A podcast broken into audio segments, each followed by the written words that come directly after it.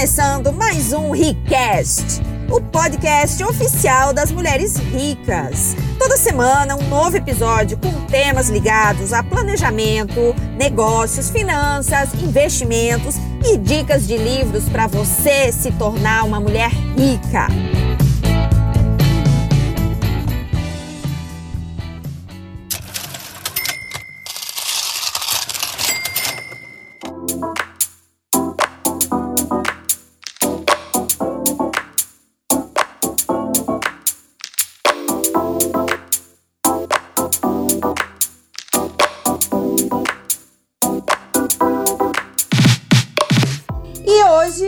Segundo episódio da maratona Como aumentar o seu próprio salário. Estamos trabalhando o livro do Napoleão Hill, o clássico, Como aumentar o seu próprio salário, e hoje é o nosso segundo episódio dessa maratona. Falamos que o primeiro princípio é você saber definir com clareza um objetivo para sua vida, para o seu trabalho, para sua carreira, o seu alvo financeiro, entender como estabelecer objetivos, sair do campo das vontades e dos desejos e transformar isso em objetivos específicos, mensuráveis, com prazo e com valores a serem alcançados.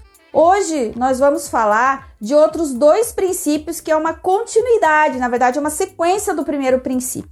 Se o primeiro princípio a gente falou que era definir objetivos, nós falamos que a atitude mental positiva ela direciona a tua ação focada para realizar aquele objetivo. É com uma atitude mental correta que você consegue tirar a bunda da cadeira e fazer o que precisa ser feito. Hoje, então, nós vamos falar do segundo princípio de sucesso e independência financeira que Napoleão Hill aborda aqui no livro.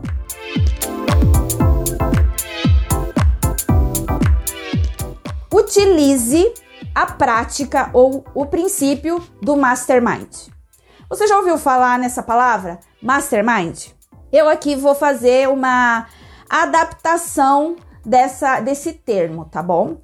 Mastermind significa mente mestra e também é um termo utilizado para chamar grupos de trabalho e de estudos onde pessoas é, se conectam para, digamos assim, utilizar a experiência e o aprendizado umas das outras para ganhar velocidade na execução do que precisa ser feito para atingir o seu próprio objetivo. Então, grupos de mastermind são grupos de pessoas que se unem com algum objetivo específico. E um ajuda o outro com a sua experiência, com seus contatos, com o seu nível de conhecimento.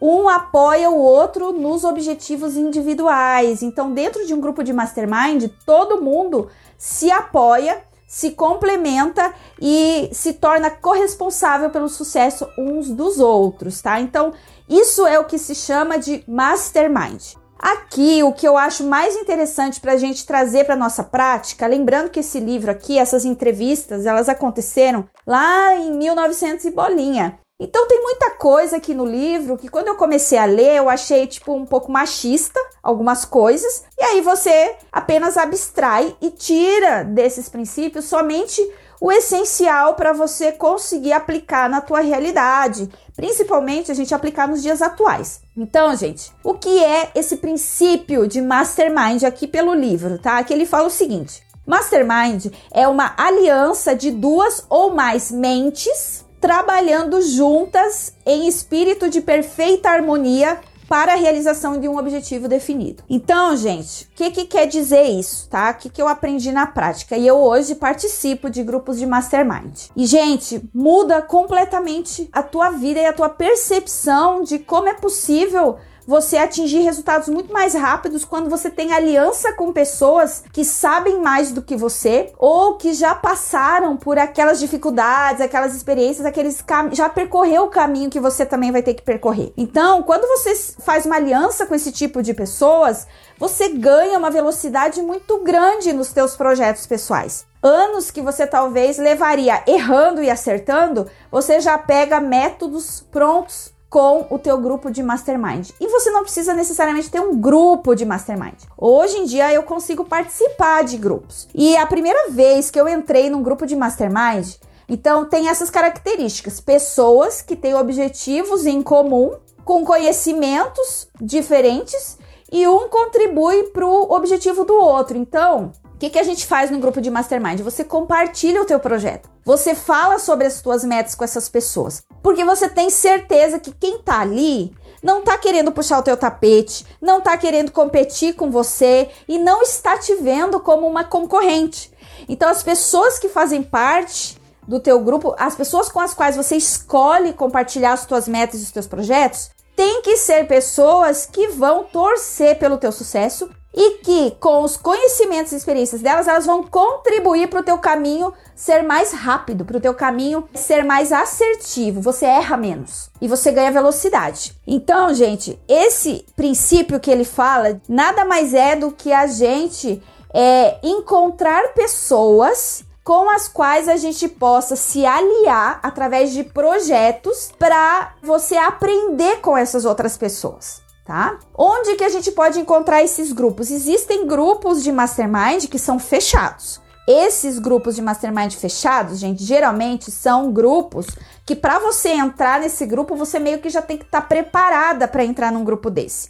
Porque faz parte de um grupo de mastermind quem pode um contribuir com o outro. Então, se você tá lá só para você aprender, você não vai conseguir ser incluída num grupo de mastermind. Então, antes de você ir para um grupo de mastermind, tem uma outra etapa, que é o segredo para você se preparar para conseguir entrar num grupo desse de alto nível de experiência e de conhecimento, que é você escolher mentores. Aí, mentores, gente, não é um grupo. Vamos supor assim, ó, que você tem hoje um objetivo relacionado à tua vida financeira. Você está endividada e você não sabe mais o que fazer, você já tentou várias fórmulas, mas sozinha você não tá conseguindo quitar as tuas dívidas, manter o equilíbrio nas tuas contas, começar a investir e ainda conseguir aproveitar a vida. Então, o que, que você pode fazer inicialmente? É procurar um mentor ou uma mentora para esse objetivo específico. Então você tem um objetivo que é eu quero equilibrar as minhas finanças. Você procura um mentor, alguém que já passou por um processo desse, alguém que já percorreu esse caminho de estar endividado e conseguir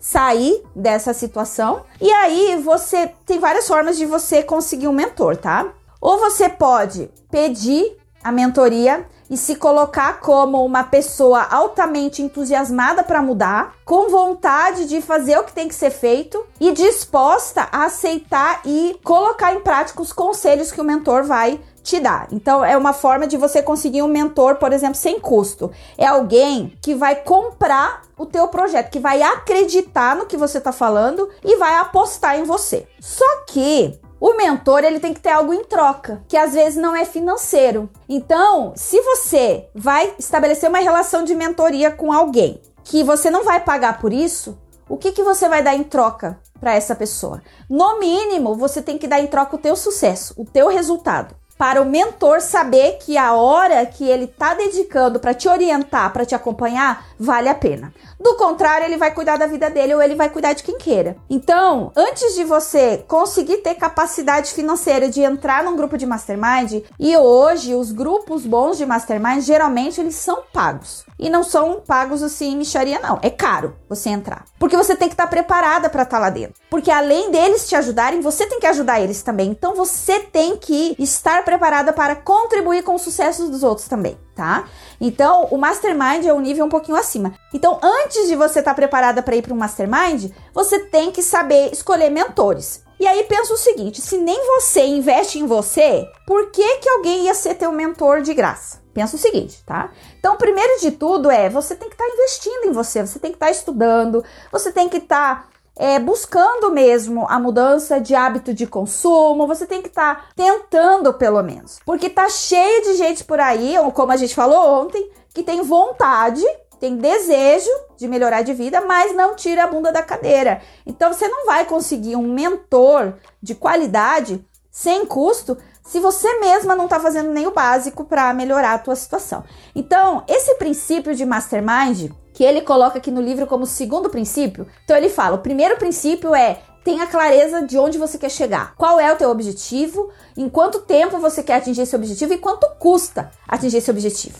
Segundo princípio, utilize mastermind. Busque pessoas para você fazer alianças que podem ser aliança de conhecimento, pode ser aliança de método, tá? Você quer aprender o método daquela pessoa ou você quer ter o aprendizado daquela pessoa, você quer que aquela, que aquela pessoa te mostre um caminho mais rápido para você atingir o teu resultado, tá? Então, você primeiro sabe onde você quer chegar, depois você busca pessoas que já alcançaram aquilo para te ajudar a ir mais rápido em direção a esse objetivo.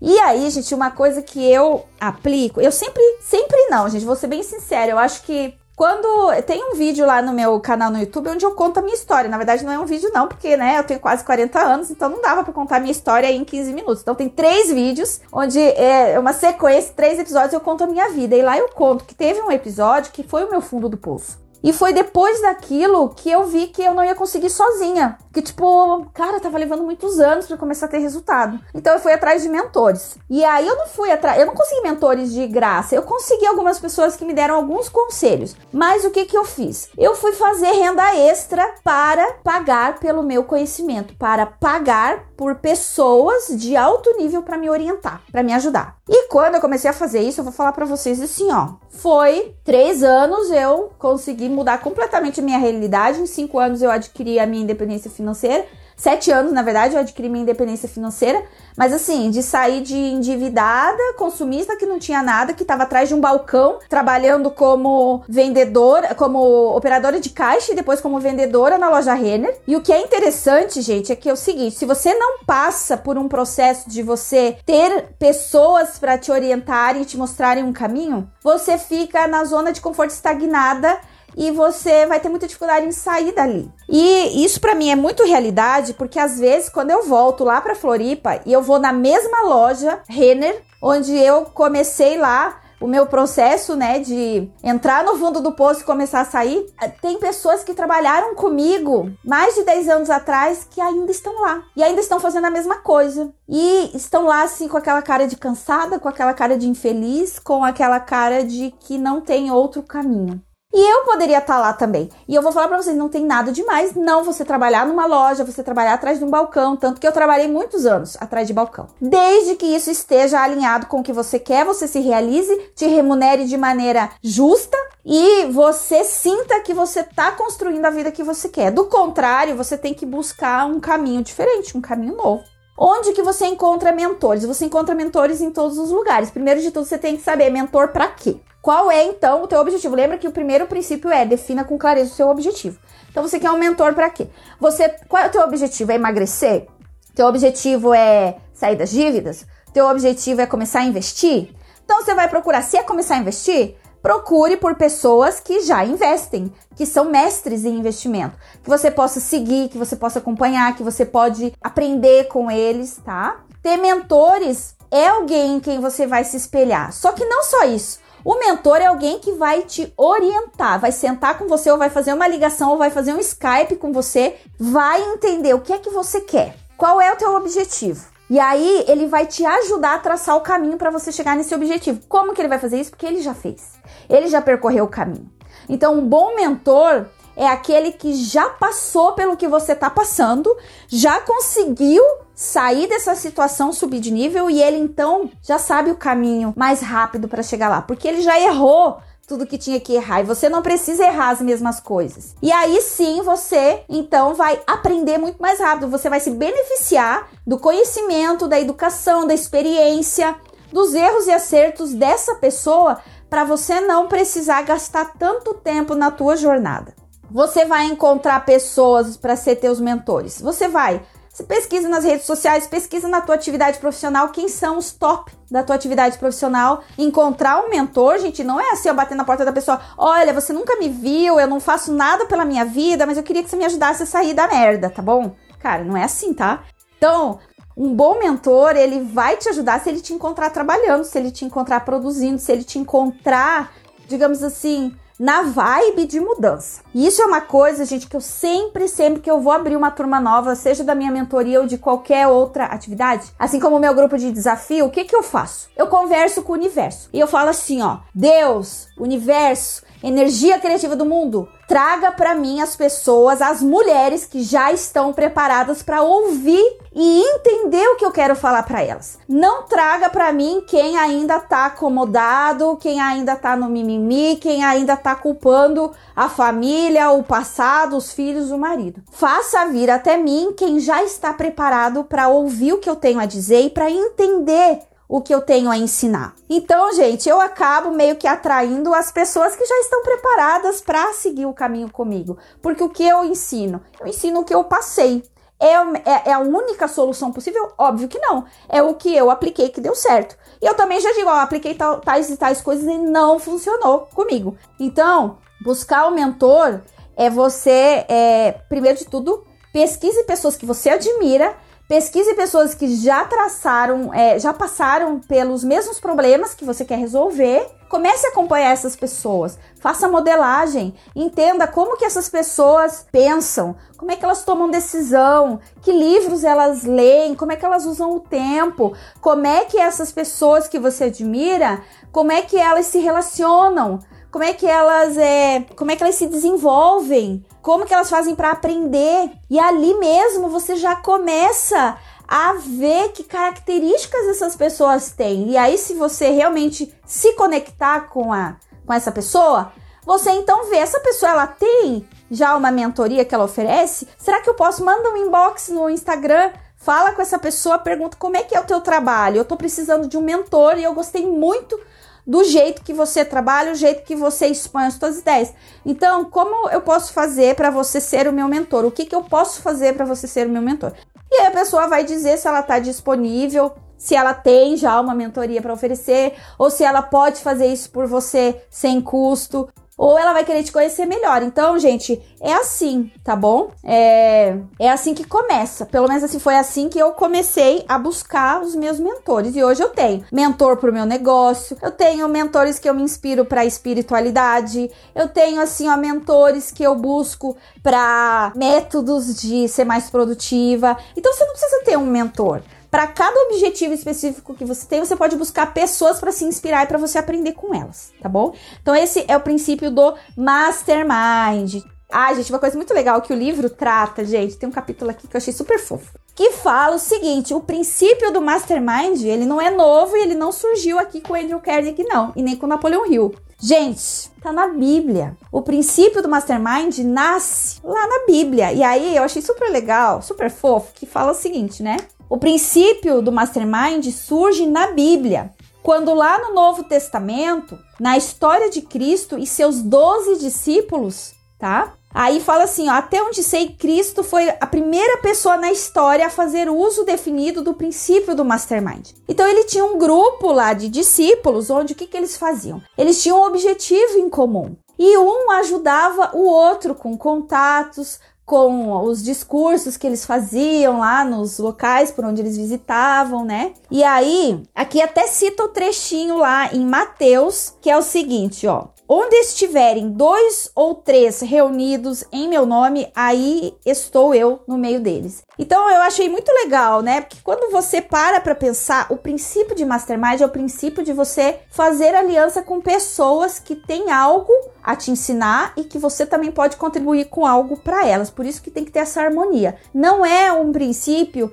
de interesse unilateral, onde você vai se unir pra com a pessoa só para você sugar o que ela tem de aprendizado e de conhecimento. E uma coisa interessante também que eles falam aqui é o seguinte, que então, se você não tem educação formal, se você não tem, digamos assim, contatos, você não nasce numa família rica, você não está num ambiente onde favoreça o teu sucesso, isso não é um impeditivo para você construir uma história diferente, porque você pode se inspirar em pessoas fora do teu círculo familiar ou do teu círculo próximo, e você pode buscar essas outras pessoas para aprender com elas. Então, gente, isso aqui foi escrito em 1900 e bolinha. E hoje, gente, que você tem internet, você tem YouTube, você tem Instagram, você tem grupos de WhatsApp, você tem, meu Deus do céu, você tem bibliotecas você tem assim, ó, infinitas possibilidades de você adquirir conhecimento, mesmo que você não tenha nascido num ambiente criativo e num ambiente que favoreça tudo isso. Hoje você pode sim construir uma história nova. É, é muito interessante que eu vejo pessoas, até hoje a pessoa tá lá com 30 anos na cara, ou 40, como eu, né? Eu não fiz 40 ainda, mas eu vou fazer. Que ainda culpa a família porque que você não tem sucesso. Ah, porque na minha família ninguém tem sucesso, na minha família ninguém tem dinheiro. Não, porque meu pai, porque minha mãe, quando eu era pequena, fez tal coisa ou deixou de fazer tal coisa. Cara, isso é blá blá blá. Eu sempre falo o seguinte: quantos anos você tem?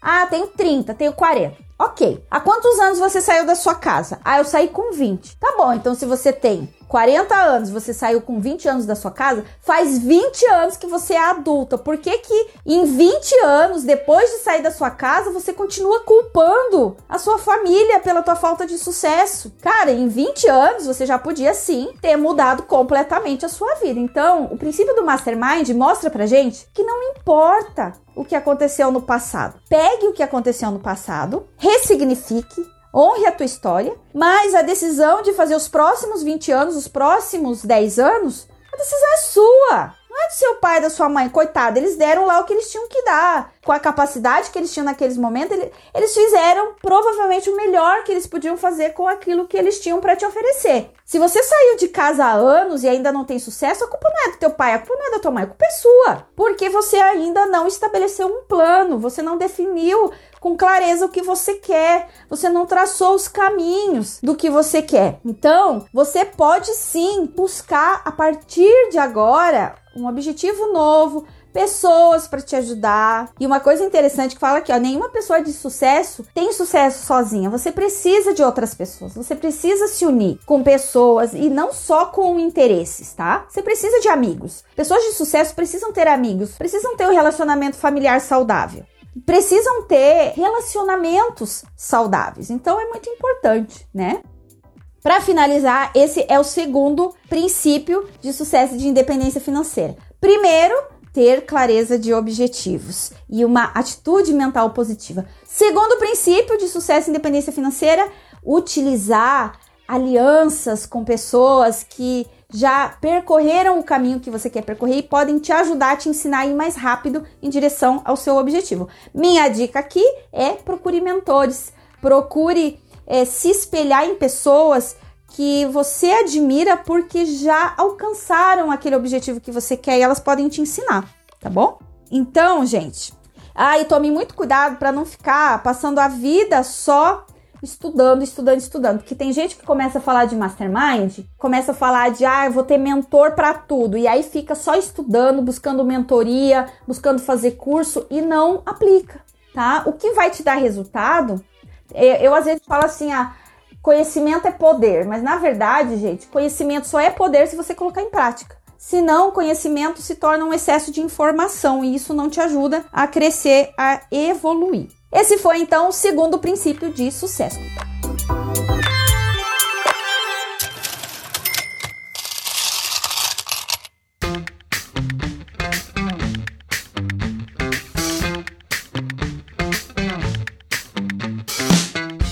Terceiro princípio, gente, ele chama de desenvolva uma personalidade atraente. Isso aqui para as mulheres, gente, não quer dizer sair de mini saia nem usar super decote. Personalidade atraente é algo que te diferencia completamente das pessoas medíocres, das pessoas medianas, tá? Então eu vou falar para vocês aqui. Eu separei, ele tem mais, mas eu separei aqui que eu achei interessante, são 21 características de pessoas que têm personalidade atraente. Então, se você consegue fazer uma mescla dessas 21 características, você vai desenvolver uma personalidade magnética. Você vai conseguir se tornar uma pessoa mais agradável, uma pessoa que consegue se relacionar melhor, que consegue atrair mais pessoas conectadas com os teus objetivos, com a tua energia, tá bom? Então, anota aí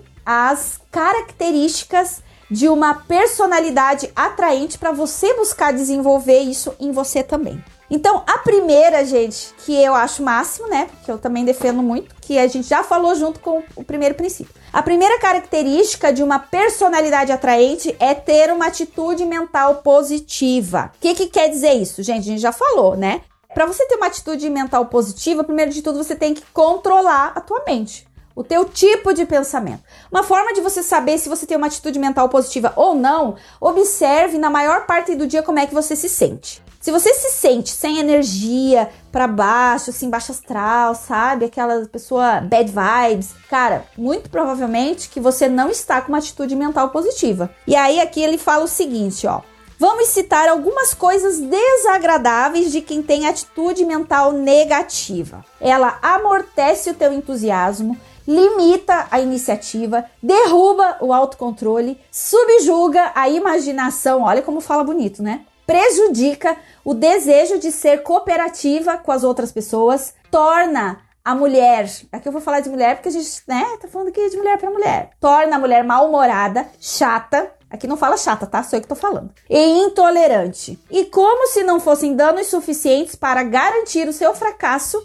termina ainda por destruir o poder de raciocínio. Então aqui são só algumas consequências de quem tem atitude mental negativa. E vocês vão observar que todas as outras características de uma personalidade atraente precisa da atitude mental positiva para se estabelecer. Tá bom? Então, primeira característica de uma personalidade atraente, a pessoa tem uma atitude mental positiva. E é muito legal porque você sente, né, a energia de uma pessoa quando chega do seu lado. Não tem aquelas pessoas que você chega do lado assim, poxa, parece que te suga. Cara, pessoa negativa.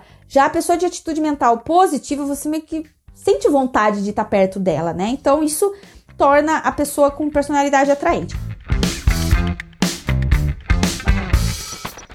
Segunda característica, flexibilidade, tá? Por esse termo flexibilidade, a gente pode entender como a capacidade de se adaptar a mudanças repentinas de circunstâncias sem perder o senso de equilíbrio. Então, flexibilidade, ser flexível é uma característica das pessoas que têm uma personalidade atraente. E aqui eu vou contar para vocês um episódio, uma vez, eu tava numa empresa que eu trabalhava fizeram, sabe aquelas dinâmicas, né? A gente foi fazer rafting. Era final de ano e tinha lá que fazer trabalho em equipe e inventaram da gente fazer rafting. Eu tenho medo de correntezas, né, gente? Tipo, eu sei nadar, mas assim, não no meio de pedras e cachoeiras, essas coisas assim. Aí inventaram de fazer esse tal de rafting me botaram no bote com mais lá 13 pessoas, acho que tinha. Aí deram os comandos, né? Você treina lá os comandos dentro do bote. Fomos lá pra água. Quando deu assim, ó, 5 minutos, eu já tava, né, tipo, craque no comando que eu tinha aprendido, que era de remar para um lado quando o cara mandava. De repente ele, Sônia, troca de lugar com o fulano. Aí, cara, eu tive que correr dentro do bote, trocar de lugar com a pessoa, ir para outra posição, eu tive que aprender outro comando. E, cara, corredeza, né? Aí eu lá remando, de repente, Sônia, troca de lugar com o ciclano. Deu, cara, que saco. Agora que eu aprendi esse comando aqui, ele vai me mandar aprender outro comando. Mudei de lugar no bote. Isso aconteceu umas quatro vezes. Gente, eu tenho maior dificuldade em coordenação, sabe? Tipo, direita, esquerda, assim, ó, eu sou um pouco, digamos, descoordenada.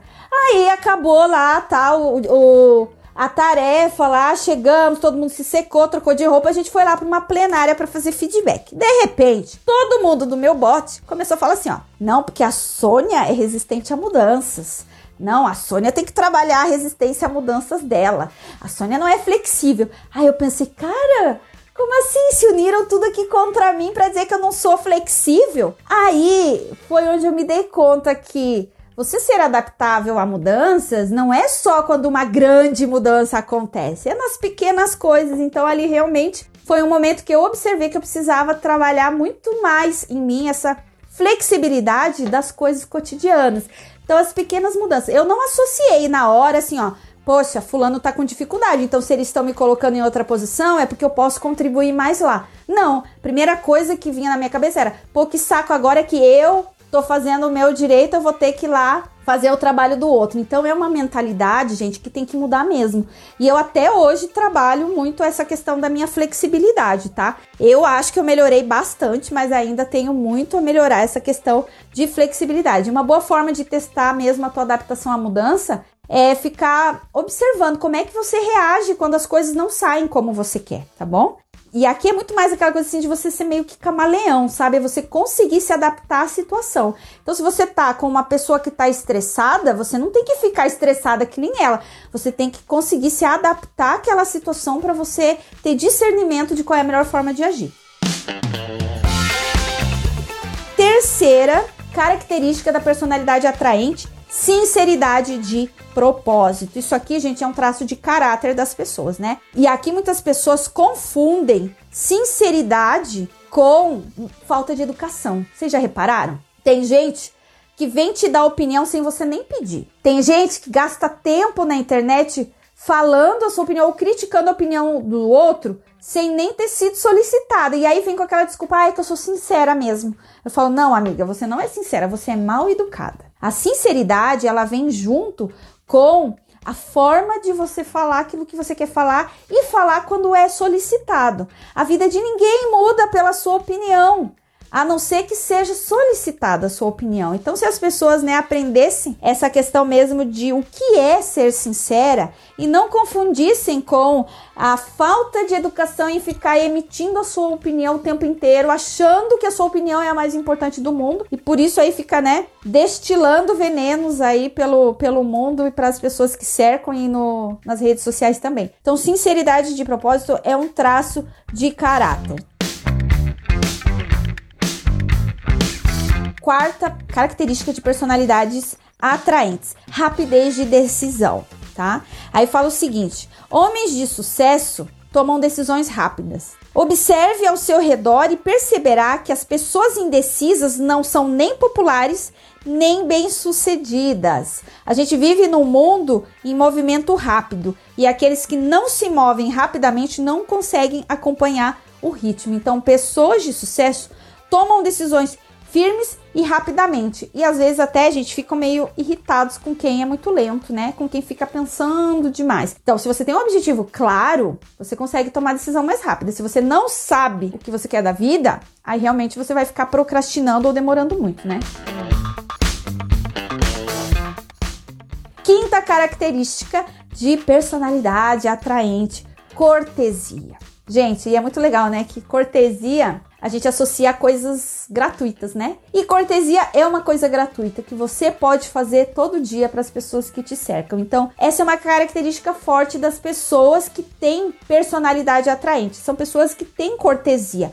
Não custa nada você fazer cortesia para outras pessoas, expressar diariamente cortesia para as pessoas com as quais você convive, né? Isso te torna uma pessoa mais agradável, sabe? E as pessoas querem estar perto de pessoas agradáveis, né? As pessoas querem ajudar pessoas que são agradáveis. E aqui eu acho legal que o livro fala assim, ó, qual é a sua definição de cortesia? Aí olha que bacana. Cortesia é o hábito de respeitar os sentimentos dos outros em todas as circunstâncias. É o hábito de se dar ao trabalho de ajudar outra pessoa menos afortunada sempre que possível. E por último, mas não menos importante, é o hábito de controlar o egoísmo de todas as formas. Isso é você ser uma pessoa que tem cortesia, tá bom? Achei muito legal essa definição aqui, viu?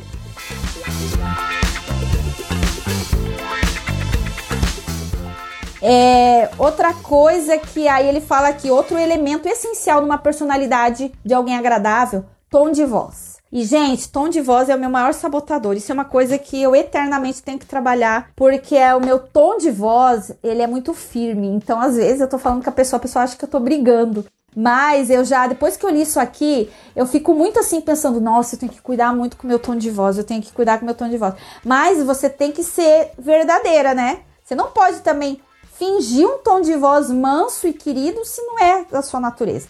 Então, isso é uma coisa que eu tenho sempre que trabalhar em mim, assim, é o meu tom de voz, para eu não parecer muito autoritária porque eu acho que eu, eu cresci profissionalmente num meio muito masculino. Então, muitas vezes as mulheres, para serem ouvidas nos ambientes, você tem que falar alto, você tem que se impor, porque senão as pessoas não te dão a palavra para você expor a sua opinião. E aí eu acho que eu meio que durante anos eu tive que lidar com ambientes assim. E depois que eu fui trabalhar mais o meu desenvolvimento pessoal, foi que eu descobri que para atingir os objetivos que eu tenho na minha vida, o meu tom de voz poderia me atrapalhar. Então é uma coisa que eu tô sempre tentando observar e às vezes assim também eu, quando eu vejo já foi, já falei de um jeito que não devia, mas eu tento sempre hoje em dia ter mais assim autocontrole, sabe? Mas não é fácil não, viu? Porque como meu jeito de falar é muito assim, direto, eu tenho que estar tá sempre cuidando disso. Mas eu achei bacana, né? Porque é uma característica de pessoas que têm personalidade atraente também, né? O teu tom de voz é, é alto, nunca baixo, normal. O meu, gente, é sempre alto. E também, gente, tem um outro agravante que eu sou meio surda. Então tem um ouvido que eu não escuto direito. Então eu acho que para eu me ouvir eu tenho que falar mais alto, sabe? Mas isso é uma coisa que a gente tem que cuidar realmente, porque o tom de voz, né, a palavra falada, o que a gente fala, em grande parte, o significado dela tá amarrado com o tom pelo qual você usa aquelas palavras, né? Então, a gente precisa sempre estar tá tentando cultivar um tom de voz que passe para a pessoa aquela ideia que a gente realmente quer passar, né? E que a gente não seja mal interpretada por causa do tom de voz, tá bom?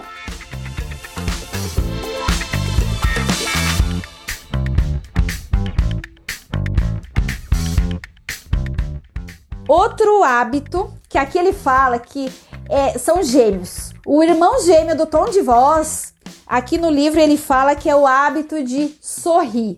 Olha que legal. Isso aqui eu acho mesmo, gente. Eu adoro gente que sorri. E eu tenho dificuldade com gente que é sisuda. E aí, quando alguém vem bater foto comigo, eu abro um sorrisão. Porque, primeiro, que eu acho que eu fico com a maior cara de brava se eu tô séria, né? Então, tipo, o, o, meu. Minha foto do meu passaporte, gente, que não podia sorrir. Eu tô com uma cara de árabe. Não sei porquê, assim, tô com super uma cara estranha. E aí eu falei pro rapaz lá, eu falei assim: tá, mas eu não posso sorrir? Daí ele bem assim, ó, não. Aí eu falei assim, ó, ah, mas como estranha essa foto. Daí ele falou assim, mas é a sua cara. Eu falei, porra, que a minha cara tá feia, então. Então eu, eu, evito tirar fotos sérias, porque eu acho mesmo que você fica com uma expressão que não representa a energia que você quer passar para as pessoas, sabe? Então, gente, hábito de sorrir, o simples hábito de sorrir é uma parte muito importante da personalidade de uma pessoa atraente, mas ele só vem junto com a atitude mental positiva. Pensa assim, ó, é muito difícil você ser uma pessoa é, negativa e conseguir naturalmente ter o hábito de sorrir. Aí você vai falar com as pessoas, tá tudo bem? Você, ah, tá, tá tudo bem. Você vai dar aquele sorrisinho quadrado, né? Então, tem que ser natural. E como é que você naturalmente vai ter o hábito de sorrir? É você tendo uma atitude mental positiva. Então, note que ela aparece várias vezes aqui, tá bom?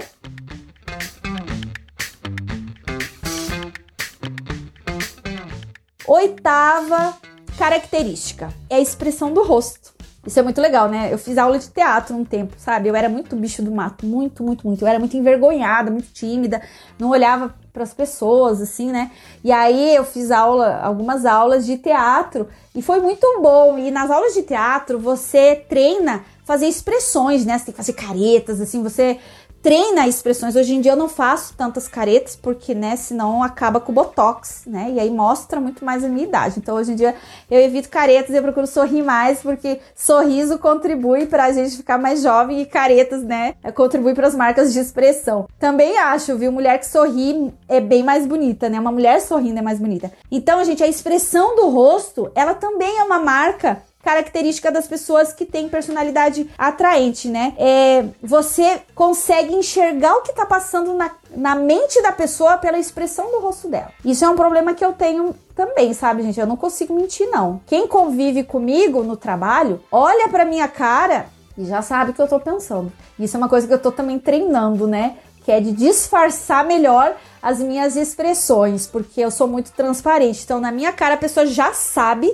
se eu tô gostando ou se eu não tô gostando. Eu estou treinando hoje em dia a fazer cara de paisagem, mas não é muito natural para mim não. Então, a expressão do rosto, junto com o tom de voz e junto com o sorriso, te ajuda então a se tornar uma pessoa com uma personalidade mais atraente.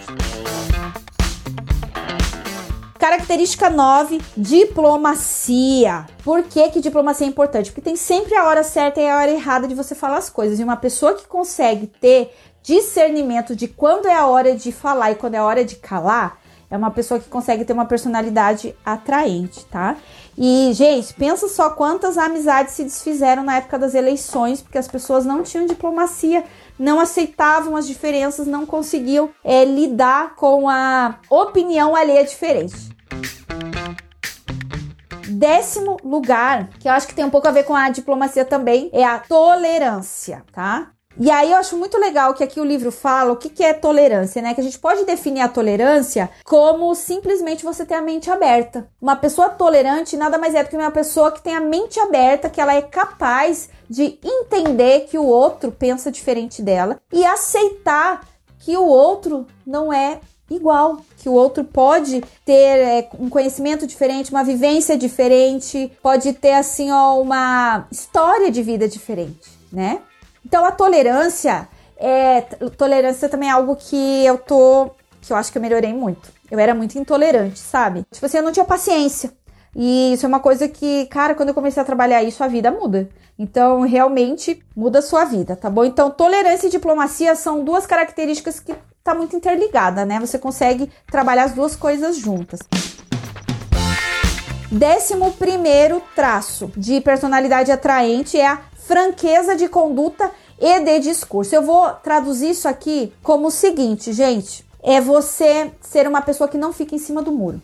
Uma das coisas que tem a ver com esse princípio aqui, com essa característica, é você fazer o que você fala. É você agir conforme o que você prega, tá? E a segunda é que eu posso resumir aqui é você não ser uma pessoa que fica em cima do muro. Ninguém gosta de alguém que não se posiciona, que não tem uma opinião sobre as coisas. Eu acho que se você realmente não tem uma opinião profunda sobre as coisas, você deve dizer, olha, eu prefiro não opinar sobre esse assunto porque eu não tenho muito conhecimento. Mas você precisa unir todas essas características juntas. Então é a diplomacia, a tolerância e é a franqueza de conduta e de discurso. É você assim, ó. Ok, se eu tô falando que você deve agir de um jeito, eu vou agir desse jeito também. Mas eu vou agir também pensando na tolerância e na diplomacia, porque eu não vou aqui ser franca com você de maneira que eu crie um conflito com você que não vai te ajudar a, a crescer e não vai construir nada de positivo na nossa relação, tá bom? Então, conduta de discurso. Sabe o que é legal também desse da, da conduta, da franqueza de conduta e discurso? É que tem gente que só é por exemplo, honesto quando convém. É aquelas pessoas que fala, mas não faz, né? Então, esse aqui é um princípio que eu acho bem interessante também. E eu sou muito, assim, um pouco ferro e fogo com esse princípio, sabe, gente? Porque isso tem bastante valor para mim. Princípio número 12, ou característica número 12 sobre ser uma personalidade de sucesso. Senso de humor aguçado. Isso aqui eu acho o máximo. Gente, eu tenho maior dificuldade com quem não tem senso de humor. Ou, quem que, ou com quem tem um senso de humor que é negativo, sabe? A atitude mental da pessoa é negativa, até o senso de humor dela é negativo sabe? Eu tenho dificuldade com gente assim. Mas eu me dou super bem com pessoas bem-humoradas, que têm um senso de humor, que conseguem rir da sua própria realidade e conseguem, assim, levar a vida com mais leveza. Então, o senso de humor te ajuda a se tornar uma pessoa mais flexível, te ajuda a ajustar a tua vida as circunstâncias, você sofre menos se você tem senso de humor, impede que você leve a vida tão a sério, sabe? Você não leva a vida tão a sério, você vive mais feliz. E aqui ele fala assim, ó, sinto pena de quem não consegue relaxar e rir quando é adequado fazê-lo, pois o riso é o melhor dos tônicos mentais. Eu super concordo, meio que é um energético mental você dar risada, né? E aqui, gente, não é ficar assistindo o videozinho bobo na internet o dia inteiro, tá? É você conseguir, tipo assim, cara, um negócio ali deu errado. Eu, ai, cara, que merda. Mas você, tipo, ri daquilo, porque você sabe que é momentâneo, aquilo vai passar. Então, é treino diário mesmo, sabe? É treino diário, assim. Décimo terceiro, fé na inteligência infinita. Isso aqui eu acho muito importante. O fé, eu vou traduzir para você como eu coloco nos meus valores. Fé, o meu, um valor meu é fé inabalável. Mas aqui não é necessariamente a fé religiosa. Pode ser, se para você fizer sentido isso. Mas aqui eu tô falando de fé enquanto você acreditar que é possível aquilo que você quer construir. Então, a fé de que você não é o centro do universo e que existem outras pessoas, outras criaturas, existe a natureza, existe um ser superior, existe uma energia que é maior do que você e que te guia e que te ajuda a você conquistar os seus objetivos e construir mais para você, para sua família, para o mundo, para a comunidade que você vive, né? É fé na vida, é fé na em que é uma fé de que tudo que vem para você vem para o teu aprendizado. Quando algo acontece, você se perguntar assim, ó, o que, que eu tenho que aprender com isso? Ou como eu posso aprender mais com isso? Isso é ter fé, entendeu? É você conseguir manter um entusiasmo interno e uma confiança de que tudo que está acontecendo está acontecendo pelo bem maior. Então, isso também é uma característica de pessoas com personalidade atraente, tá bom? Décimo quarto, senso de justiça aguçado. Você conseguir lidar de maneira justa com as pessoas, mas não daquele senso de justiça que você põe uma espada na mão e você quer cortar a cabeça das pessoas que são diferentes. É você ser justa com as pessoas, é você entender que as pessoas são apenas pessoas e que o mundo tem gente boa, o mundo tem gente ruim. O sol brilha para o bandido e o sol brilha para quem está lá fazendo trabalho voluntário na África. Então é você entender que todo mundo é merecedor do, do que a vida tem a oferecer e você ter esse senso de justiça de maneira a você não querer ser justo só com quem você gosta. É você entender que a justiça ela ela tá presente para todo mundo, tá bom? Para o bandido também. O bandido também tem mãe, o bandido também, sol também brilha para ele. Então, é esse senso de justiça. Isso te torna uma pessoa mais atraente também, né? Você ser, você ter intenção de usar a mesma régua, a mesma medida para todo mundo.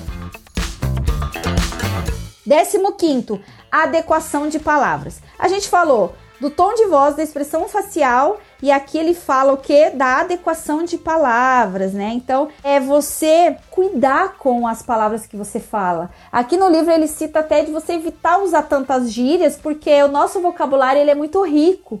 Então, se você quer desenvolver um vocabulário melhor, leia mais. Isso ajuda a desenvolver um vocabulário melhor, né? Então, é você também cuidar com o que você fala. Porque é muito fácil ser mal interpretado e magoar as pessoas. Você não precisa disso para se sentir melhor. Ah, e uma coisa interessante que também que fala assim, ó, as palavras são o meio pelo qual o homem mais frequentemente expressa os seus pensamentos. Então, o tipo de coisa que mais sai da sua boca representa o tipo de pensamentos que você cultiva dentro da sua mentalidade, viu? Então, é muito interessante. 16. Característica 16, controle emocional. E aqui, gente, a maioria de nós, nós não somos dirigidos pelo nosso racional. A gente é dirigida no dia a dia, os nossos impulsos, eles meio que são comandados pelas nossas emoções. E isso é uma coisa que provavelmente sabota muito dos seus resultados, viu? Porque se você é dirigida pela tua emoção, você só vai fazer as coisas se você estiver se sentindo bem. Então é muito comum você vai malhar se você sente vontade de malhar. Você vai cuidar das suas finanças se você tá com vontade de cuidar das suas finanças. Assim como você vai pro shopping e gasta mais do que ganha porque você tá movida pela emoção. Ai, você sente que tem que gastar. Não, você não precisa gastar. A tua emoção tá te dominando e tá te fazendo gastar mais. Então, quando você não tem um controle emocional, é muito comum você só fazer o que tem que ser feito quando você tá se sentindo bem. Então, gente, é importante ter esse controle emocional. Eu vou falar para vocês que aqui ele cita sete emoções negativas e sete emoções positivas que todo mundo tem. Que se você não tem domínio sobre essas emoções positivas e negativas, você provavelmente vai viver sequestrado e descontrolada emocionalmente. Então é muito difícil a tua razão assumir a direção aí das suas decisões no dia a dia. Então eu vou falar para você rapidão quais são as sete emoções negativas, tá bom? E você precisa identificar em você quais dessas emoções aqui te movem, porque você precisa controlar se for uma emoção negativa ou você precisa apenas assim usar mais se for uma emoção positiva, tá bom? Então vamos lá. Sete emoções negativas e aí você descobre qual é a que te move. Medo, claro que existem aqui formas diferentes de medo, tá bom? Mas medo é uma emoção negativa que move muitas pessoas. Ciúme, ódio e inveja. Inveja é uma palavra muito interessante que in significa dentro. Veja significa olhar. Inveja é quando você olha para dentro de você e vê que você ainda não conseguiu ter aquilo que você está vendo que o outro já conseguiu conquistar. E aí a gente fala: "Não, eu não tenho inveja", mas inveja é simplesmente isso, é você olhar para dentro de você e você perceber que você ainda não tem aquilo que você gostaria. Isso é inveja. Se você faz isso, você é invejoso também, tá? E é normal, você é um ser humano. Vingança e malícia. Ganância superstição e desconfiança e raiva, tá? Eu fui movida por raiva durante muito tempo. Muitas vezes eu fiz coisas na minha vida movida por raiva, do tipo, eu vou provar para essa pessoa que eu posso sim, eu vou provar que eu sou capaz. Então, o, a motivação da raiva, ela não é sustentável. Você gasta muita energia tentando provar para alguém aquilo que você acha que tem que provar porque a raiva tá te dominando. Então, raiva é uma emoção que me dominou muito tempo, tá? Hoje em dia não. Mas reconheça então quais dessas sete emoções. Eu vou repetir para você sete emoções negativas: medo, ciúme, ódio, vingança e malícia junto, ganância, superstição e desconfiança junto e raiva, tá bom? E agora eu vou falar as sete emoções positivas: amor, Sexo, sexo, gente, é a energia da criatividade. As pessoas, algumas têm vergonha de falar de sexo. Outras têm vergonha de falar de dinheiro, mas não têm vergonha de falar de sexo, né? Mas sexo é uma emoção positiva, esperança, fé, desejo, otimismo e lealdade. Então, essa é a lista das sete emoções positivas que Napoleão Hill cita aqui no livro como é, aumentar o seu próprio salário, tá bom? Então, gente, você precisa identificar quais dessas emoções mais te dominam, porque são essas emoções, na verdade, elas representam os estados mentais que você tem na maior parte do tempo. É preciso você ter autoconhecimento para saber qual é a emoção que te sequestra, tá? E qual é o estado mental que essa emoção te deixa para você aprender a lidar com isso e poder alterar os seus estados emocionais, tá bom? Décimo sétimo, tá? Então, a característica 17, interesse alerta em pessoas, é gostar de pessoas, gente. É se interessar genuinamente, é saber ouvir as pessoas. E, gente, eu tive um namorado que toda vez que a gente viajava, Cara, ele ficava no celular o tempo inteiro. Eu ficava falando com ele, parecia que eu tava falando com a parede, sabe? Então, às vezes você tá falando com alguém e essa pessoa não olha para você, não olha nos teus olhos, ou fica só olhando em volta, ou tá mexendo em alguma coisa enquanto você tá conversando com ela, essa pessoa não tá demonstrando interesse em você. E uma pessoa que tem a personalidade atraente, ela está ali presente para quem ela está se relacionando naquele momento. Então, dizem que ser capaz de ouvir direito é uma conquista mais importante até do que você saber falar bem. Então, saber ouvir é uma característica mais importante do que você saber falar bem. Então, essa é uma outra característica das pessoas que têm personalidade atraente. Número 18 discurso eficaz. Isso aqui eu achei muito legal também. O que, que quer dizer isso? A pessoa tem que ser capaz de ficar em pé e falar com vigor e convicção sobre qualquer assunto dentro da sua área de conhecimento. Isso aqui, gente, o que, que, quer dizer? Que você tem que saber falar em público, você tem que saber expor as suas ideias de maneira objetiva. Tem muitas pessoas que são prolixas, que você vai conversar com ela, você pede, você pergunta alguma coisa, a pessoa quer contar uma história antes de responder aquilo, entendeu? Ou você abre assim, ó, para fazer pergunta, a pessoa conta toda a desgraça dela, para daí ela chegar no ponto. Então, você ser uma pessoa que sabe falar de maneira objetiva, concisa, para honrar o tempo das pessoas, não ficar contando histórias, enrolando muito, né? Saber se posicionar, isso vai te ajudar a ser uma pessoa que influencia mais as outras, influencia melhor, tá bom? Existem muitos cursos para isso, né, gente? Isso é treino.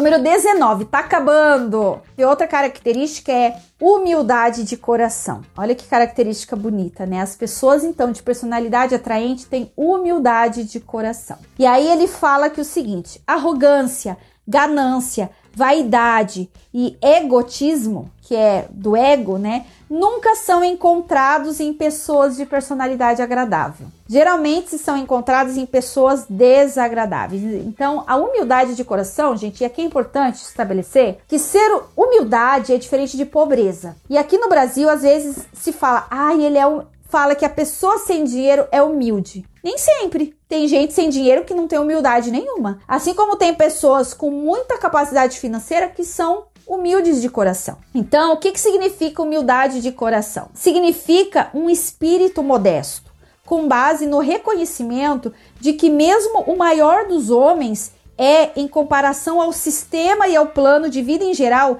apenas um fragmento do todo. Então eu achei muito bonita essa definição de humildade de, de coração e realmente eu paro para pensar as pessoas que eu mais admiro são pessoas generosas, são pessoas do bem, são pessoas que sabem que elas são uma parte desse todo do universo. E não são assim, é. Não tem o rei na barriga, sabe? Povo que tem o rei na barriga. Então, é o contrário disso aqui que a gente tá falando. A humildade do cora de coração é bem diferente dessas pessoas aí que, sabe, é economiza a janta para comprar o almoço e a rota caviar? Então, esse tipo de gente aí, tá? Que é o contrário do humilde de coração. Então, essa é a característica número 19 das pessoas de personalidade atraída. Número 20. Capacidade de apertar a mão adequadamente. Gente, isso aqui eu acho muito engraçado. Mas eu aprendi isso ó, anos atrás. Não tem aquelas pessoas que você vai dar a mão assim, a pessoa dá aquele aperto de mão mole? Você fala, Oi, muito prazer. A pessoa, ah, muito prazer. Aqu aquela mão murcha. Pelo amor de Deus. Se você vai cumprimentar alguém, você dá a mão e aperta firmemente. Muito prazer. Você aperta a mão da pessoa, olha nos olhos da pessoa e dá um aperto de mão. Então eu achei muito legal quando eu vi que esse é um princípio, né, das pessoas de personalidade atraente. Então a capacidade de apertar mãos adequadamente tem tudo a ver com personalidade atraente. A pessoa que sabe cumprimentar de forma eficaz pode transmitir boas impressões para quem está sendo ali cumprimentado, tá? Então tome muito cuidado quando você vai apertar a mão de alguém. Pelo amor de Deus, mulher rica, você não vai lá dar aquela mão murcha assim, ai, muito prazer, tá bom? Não, aperto, aperto de mão firme, olhando nos olhos, mostrando, né? Você tem personalidade.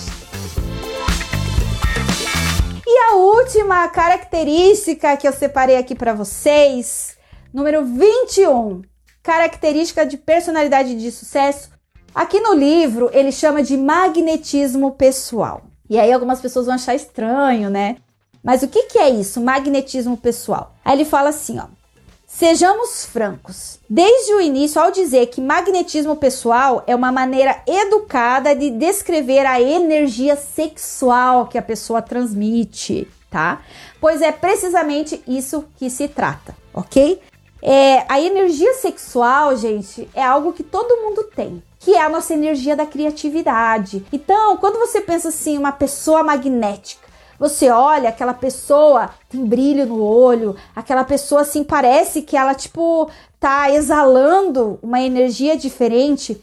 Essa é a energia sexual. As pessoas que ativam, né, essa esse chakra, existe um chakra que trabalha isso, são pessoas que se tornam mais magnéticas. Você não sabe por quê, mas você olha para aquela pessoa e pensa: nossa, que pessoa interessante. E aqui, gente, não quer dizer beleza física, não. É um magnetismo que vem da capacidade da pessoa de, de colocar para fora a paixão dela de viver, a vontade de viver, de se expressar, de se relacionar com o outro. Isso é magnetismo pessoal, tá bom? É esse brilho no olhar que você exala. E tem tudo a ver com a atitude mental positiva que a gente já vem falando desde lá do primeiro princípio.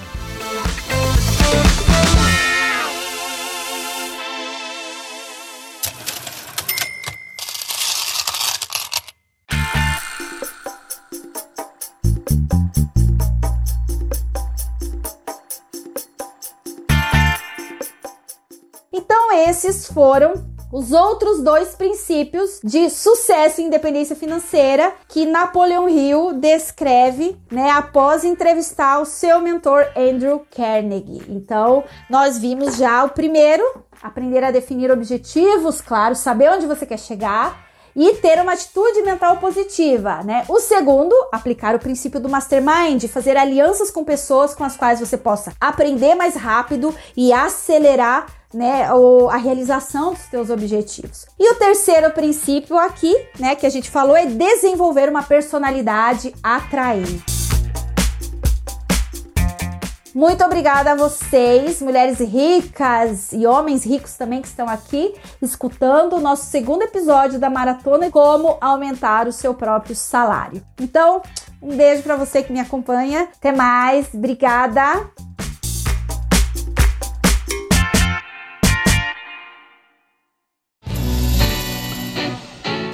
Você gostou desse conteúdo, se conecta comigo pelo arroba Mulheres Ricas BR. Espero por você, beijos e até a próxima!